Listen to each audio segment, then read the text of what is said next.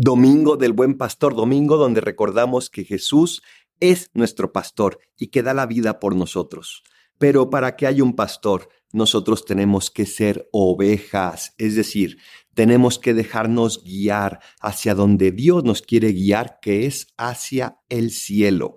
Permítele a Dios el día de hoy ser ese buen pastor a través de tu obediencia filial, a través de esa escucha de su voluntad y a través de ese llevar a cabo lo que Él te pida.